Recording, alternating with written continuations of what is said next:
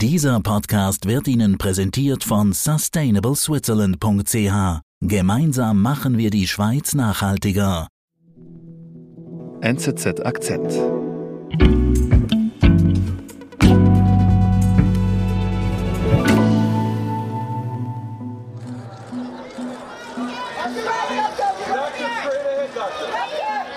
So ja, wo sind wir denn da jetzt gerade? Hier wird gerade Katalin Carico von unzähligen Fotografen umzingelt. Sie ist auf dem roten Teppich. Alle rufen ihren Namen. Sie soll hinschauen für das beste Bild. Sie hat gerade einen Preis gewonnen, äh, den Breakthrough-Preis. Mhm. Das ist sowas wie der Oscar der Wissenschaft. Und wer ist Katalin Carico? Sie ist eine ungarische Biochemikerin. Sie erforschte jahrzehntelang RNA-Moleküle. Mhm. Also RNA, das sagt mir jetzt schon was im Zusammenhang mit dem Corona-Impfstoff. Ja, genau. Durch ihre Forschung ist Carico während der Pandemie quasi über Nacht zum Star geworden. Mhm. Wir haben es ihr zu verdanken, dass innerhalb von kürzester Zeit ein Impfstoff gegen das Coronavirus entwickelt werden konnte.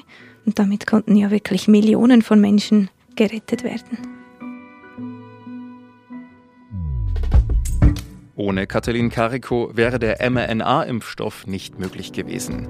Jahrelang wurde sie zuerst belächelt und unterschätzt, und das, obwohl sie die Medizin eigentlich nur vorwärts bringen wollte, erzählt Wissenschaftsredaktorin Joya da Silva. Ich bin Sebastian Panholzer. Du sagst, Katalin Carico, dir hat einen entscheidenden Part gespielt bei der Erforschung des Impfstoffs für Corona. Warum wurde sie denn dann belächelt? Ein Grund dafür ist sicher ihre Herkunft. Sie kommt aus Ungarn, hat an einer weitgehend unbekannten Universität studiert, an der Universität Szeged. Die ist wirklich nicht so bekannt. Sie ist in einer Kleinstadt aufgewachsen, in ärmlichen Verhältnissen. Man muss sich vorstellen, kein fließend Wasser zu Hause, das Ungarn hinter dem eisernen Vorhang. Also nicht unbedingt jetzt gerade, sagen wir mal, die, die besten Verhältnisse für eine steile akademische Karriere. Nein, wirklich nicht. Ihr Vater war Metzger, ihre Mutter war Buchhalterin. Sie hatten Schweine zu Hause und die Nachbarn hatten Kühe. Und so hat sich Carico schon damals als Kind irgendwie für Biologie interessiert. Mhm. Sie studiert dann auch Biologie ab dem Jahr 1973 und beginnt dann auch schon nebenbei zu RNA zu forschen. Mhm. RNA, wir hatten es ja gerade vorhin schon im Zusammenhang mit dem Corona-Impfstoff, aber kannst du mir noch mal bitte kurz erklären, was RNA denn jetzt genau heißt? Ja, genau. Also du kennst ja sicher DNA, das ist so ein, so ein Strang, so wie eine Strickleiter, eine gebogene. Mhm. Das ist das Erbgut. Gedrehte. Genau, das ist das Erbgut. RNA ist sozusagen die Hälfte von dieser Strickleiter. Es funktioniert eigentlich als eine Art Bauplan. RNA zeigt einer Zelle, wie sie ein bestimmtes Protein herstellen muss. Mhm. Das kann zum Beispiel ein Antikörper sein gegen eine Krankheit oder irgendwie so eine Virushülle oder irgend sowas. Mhm. Okay, und du sagst, Carico, sie studiert Biologie, sie beginnt auch schon mit der RNA-Forschung und wie geht es dann bei ihr weiter? Sie beendet ihr Studium, macht einen Doktor, forscht weiter zu RNA, mhm. aber dann wird ihr Labor geschlossen, in dem sie arbeitet. Sie verliert die Finanzierung und damit auch ihren Job. Das heißt, ohne Job und äh, Finanzierung ist es wahrscheinlich auch sehr schwierig, dass sie weiter forscht. Ja, richtig. Forschung ist ja teuer und ohne Geldgeber ist das einfach nicht möglich. Mhm. Aber Kariko ist vom Typ her jemand, der einfach nicht so schnell aufgibt. Und sie sucht andere Stellen, auch sonst noch in Europa, findet aber dann eine in den USA. Mhm. Also ich kann mir vorstellen, Ungarn in den 80ern, eben hinterm eisernen Vorhang, wie du gesagt hast, ist es wahrscheinlich gar nicht so einfach, in die USA zu ziehen, oder? Das stimmt, das ist wirklich nicht einfach. Ähm, sie hat inzwischen geheiratet und eine Tochter bekommen. Zusammen darf die Familie 100 Dollar ausführen, das muss man sich mal vorstellen, mit 100 Dollar ein neues Leben aufzubauen. Aber Carico lässt sich nicht so schnell unterkriegen. Sie schmuggelt dann 900 Dollar aus dem Land. Sie nimmt den Cash und äh, schlitzt den Teddybär ihrer Tochter auf und stopft diese Noten in den Teddybär. Mhm. Und wo zieht sie dann hin? Sie zieht nach Pennsylvania. Sie beginnt dann an der Temple University zu forschen. Also ich nehme an, sie forscht weiter in Richtung RNA? Ja, richtig. Es läuft aber nicht gut. Sie, ist, sie hat eigentlich kaum Erfolge. Es gibt immer wieder Rückschläge in ihrer Forschung und sie findet weiterhin keine Geldgeber. Und warum ist das so? Also gibt es einen Grund dafür, dass sie einfach so schwer Geld findet? Ja, ihr Forschungsfeld, die RNA ist halt noch total unbekannt. Elementares Wissen fehlt. Es ist radikal neu. Niemand glaubt daran. Mhm. Und ja, da muss man vielleicht auch sagen, oder Carico kommt von einer unbekannten Universität. Sie hat noch einen Akzent irgendwie, wird sie vielleicht auch dadurch nicht so ernst genommen. Sie hat keine Ausbildung einer bekannten amerikanischen Universität. Sie hat keine mhm. Mentoren und kein Netzwerk. Irgendwie will niemand mit ihr zusammenarbeiten. Sie wird belächelt und nicht ernst genommen. Mhm. Aber du sagst vorhin auch schon, sie gibt nicht so leicht auf. Also ich nehme an, sie beißt sich weiter durch. Ja, ich würde sagen, dass sie fast schon wie eine Besessene weitermacht. Sie wird Assistenzprofessorin an der Pennsylvania University und sucht weiter nach Geldgebern und Forschungspartnern. Es ist aber immer schwierig. Irgendwie verliert sie ein paar Mal fast ihre Stelle, findet dann aber gerade noch so jemand, der sie irgendwie trotzdem noch unter den Flügel nimmt und mhm. sie anstellt. Und zusammen mit einem Kardiologen gelingt ihr dann in den 90er Jahren ein erster Durchbruch. Welcher? Es ist das erste Mal, dass es gelingt, dass mit RNA Zellen das machen, was sie eigentlich sollen. Bisher konnte man RNA gar nicht im Labor zuverlässig herstellen, geschweige denn in Zellen einschleusen, geschweige denn würden die Zellen das machen, was sie sollen. Und mhm. das gelingt jetzt hier zum ersten Mal. Der einzige Haken hier ist, es gelingt nur in der Petrischale, also in einer Zellkultur, in einer Glasschüssel, einer kleinen, und nicht in einem lebendigen Organismus.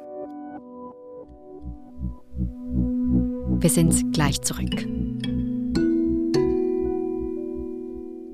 Gemeinsam machen wir die Schweiz nachhaltiger.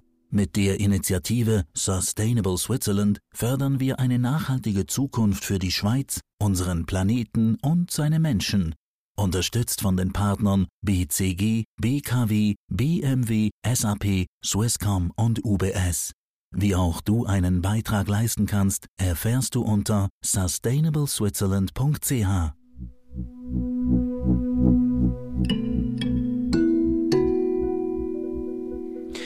Okay, und jetzt gelingt ihr immerhin, wie du sagst, ein Durchbruch nach schon Jahren der Forschung. Das heißt, jetzt geht's für sie endlich erfolgreich bergauf? Ja, fast. Also es gelingt ihr ein Durchbruch, wie du sagst, das ist richtig. Aber Ihr Labor schließt und Carico verliert wieder einmal alle ihre Forschung. Schon wieder? Okay, und dann? Sie schafft es dann gerade noch so in ein anderes Projekt reinzurutschen. Und auch hier hat Carico wieder Misserfolg um Misserfolg. Mhm, also irgendwie scheint es bei ihr einfach nicht dauerhaft wirklich zu klappen. Das ist richtig, aber das ist ja bei der Forschung irgendwie auch nichts Außergewöhnliches. Da mhm. geht auch ganz viel falsch, bis mal was gelingt. Es ändert sich dann langsam, als Kariko Drew Weissman kennenlernt. Der forscht zu HIV. Die mhm. beiden treffen sich an einem Drucker und beginnen über Impfungen zu sprechen. Also einfach irgendwo im Büro an einem Drucker treffen die sich. ja, richtig, okay. genau. Die lernen sich so kennen. Weissman pusht Kariko dann in eine andere Richtung zu denken, und zwar die RNA-Forschung als Impfung zu denken und nicht mehr als Behandlungsstrategie. Mhm. Tatsächlich schaffen die zwei dann einen weiteren Durchbruch bei der RNA-Forschung. Und zwar finden sie einen Weg, wie Zellen RNA verwenden können in einem lebenden Organismus. Mhm. Also jetzt kommt dann endlich der Erfolg, auf den sie auch schon so lange hofft. Ja, eigentlich schon. Sie meldet ein Patent an, sie gründet eine Firma, das ist in den 90er Jahren. Aber trotzdem interessiert sich irgendwie niemand richtig dafür. Es ist nach wie vor einfach zu neu und zu radikal.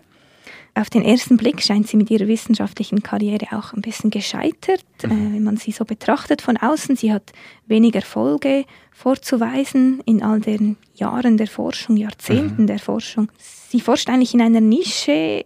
Andere Forscher, wenn sie erfolgreich sind, dann haben sie irgendwann ihre eigenen Labors, sie delegieren ähm, die Laborforschung an immer mehr Angestellte. Mhm. Das ist bei Carico alles nicht der Fall. Sie ist eigentlich da immer noch irgendwie am Werkeln. Ähm, so für sich alleine. Ja, irgendwie für sich alleine und sie kämpft aber besessen weiter. Sie bleibt im Labor, macht Experiment um Experiment. Sie ist in der Wissenschaftsszene inzwischen schon auch ein bisschen bekannt geworden. Also ihr Name ist mit RNA verknüpft. Man wird dann auf sie aufmerksam in der deutschen Firma BioNTech. Mhm. Ähm, die sagt am spätestens seit der Pandemie was, diese Firma? Ja, richtig. Die forscht unter anderem auch an RNA. Mhm. Ähm, sie machen ihren Jobangebot und Calico zieht deshalb mit 58 Jahren nach Deutschland. Mhm. Beziehungsweise sie pendelt zwischen den USA und Deutschland hin und her. Oh, okay. Ist bestimmt jetzt nicht so der einfachste Pendelweg. Ja, stimmt, das ist sehr schwierig. Man muss sich vorstellen, ja, sie ist so eigentlich ja kurz vor der Pension. Sie hat mit ihrem Mann ein großes Haus mit einem Waldstück. Jetzt muss sie in Deutschland in eine kleine Einlegerwohnung. Sie vermisst ihr Zuhause. Sie erzählte für verschiedene Medien, dass sie sich in der ersten Woche in Deutschland jede Nacht in den Schlaf weinte. Aber es geht ihr schnell besser. Sie hat sehr viel zu tun. Mhm, also es läuft dann gut bei BioNTech. Ja, das kann man so sagen. Sie arbeitet jetzt nicht mehr nur in der Grundlagenforschung, sondern auch jetzt wirklich mit der Idee, ein Medikament oder eine Impfung herzustellen. Und dann 2020 ist es ihre Technik, die hilft, in ganz kurzer Zeit einen Impfstoff gegen das Coronavirus zu entwickeln. Und dafür wird natürlich Carico jetzt richtig bekannt und auch gefeiert. Innerhalb von zwei Jahren bekommt sie Dutzende Preise. Sie räumt richtig ab, unter anderem vom den Deutschen Zukunftspreis, den Golden Plate Award, Dutzende Ehrendoktortitel. Es wird sogar ein Asteroid nach ihr benannt. Breakthrough Award in Life Sciences goes to Callan Krokel. Und dann eben auch diesen Breakthrough-Preis. Das ist so eine Art Oscar der Wissenschaft äh, im April dieses Jahres. Mhm also sehr pompös aufgezogen jetzt. Ähm, das sieht ein bisschen aus wie bei den Oscars tatsächlich. Da sitzen im Publikum diverse Stars und Sternchen. For engineering modified RNA technology which enabled rapid development of effective Man muss sich vorstellen, da tritt Chris Pine, der Hollywood-Star, auf die Bühne und kündigt Kariko an. Sie kommt dann in ihrem langen dunkelblauen Kleid, hält eine Rede. Breakthrough Award I reflect on this humble beginning. Bedankt sich bei ihrer Familie und, und den Leuten, mit denen sie geforscht hat. I spent most of my time in the laboratory to make mRNA therapeutically useful while receiving this. Sie ist jetzt wirklich zum Star geworden. Mhm. Und jetzt fließen auch Millionen an Forschungsgeldern in die RNA-Forschung. Also jetzt, seit der Pandemie, wird auch die RNA-Forschung richtig ernst genommen. Und auch Sie Genau, und jetzt das Tüpfchen auf dem i geschah dann Anfang Oktober dieses Jahres. The 2023 Nobel Prize in Physiology or Medicine to Katalin Kariko and Drew Weissman. Katalin Kariko gewinnt den Nobelpreis für Medizin zusammen mit Drew Weissman ihrem Forschungskollegen. Also, sie hat jetzt wirklich gegen Ende ihrer Karriere fast schon den absoluten Durchbruch geschafft. Was macht sie denn jetzt? Im Moment reist sie wirklich von Preisverleihung zu Preisverleihung, einfach weil sie wirklich da so viele Preise abstaubt. Genau. sie ist nicht mehr bei BioNTech. Sie hat ihre Stelle gekündigt. Sie ist ja jetzt auch wirklich im Pensionsalter. Aber sie nutzt jetzt diese Aufmerksamkeit, die sie jetzt kriegt, um Werbung zu machen für die Forschung, die Grundlagenforschung. Sie macht sich auch stark für die Kinderbetreuung weil sie halt auch sagt, ohne eine bezahlbare Kinderbetreuung hätte sie gar nicht so viel arbeiten können, wie sie es getan hat. Mhm.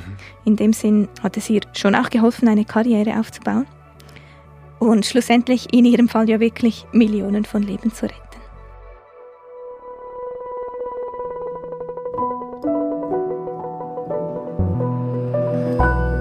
Liebe Joya, vielen Dank für deinen Besuch im Studio.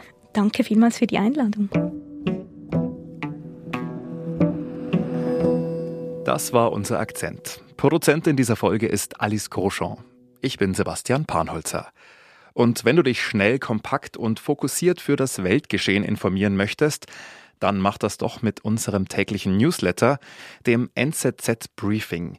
Registriere dich dafür kostenlos unter go.nzz.ch/briefing oder klicke ganz einfach auf den Link in den Show Notes. Bis bald.